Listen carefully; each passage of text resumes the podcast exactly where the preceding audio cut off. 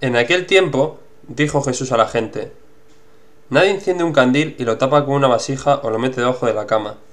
Lo pone en el candelero para que los que entran tengan luz. Nadie oculto que no llegue a descubrirse, nada secreto que no llegue a saberse o a hacerse público. A ver si me escuchéis bien. Al que tiene se le dará, al que no tiene se le quitará hasta lo que cree tener. Testigo soy.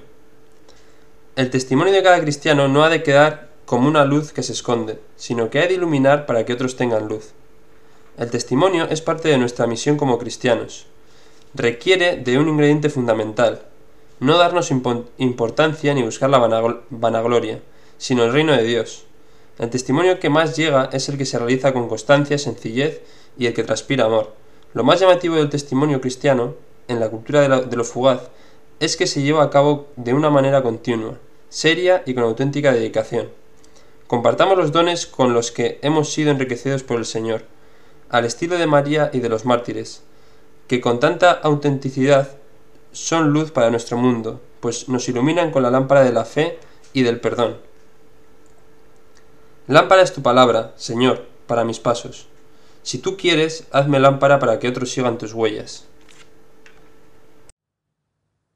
Érase una vez un hombre que vivía bajo la poderosa mano de Dios y que siempre, siempre veía a Dios en todas partes.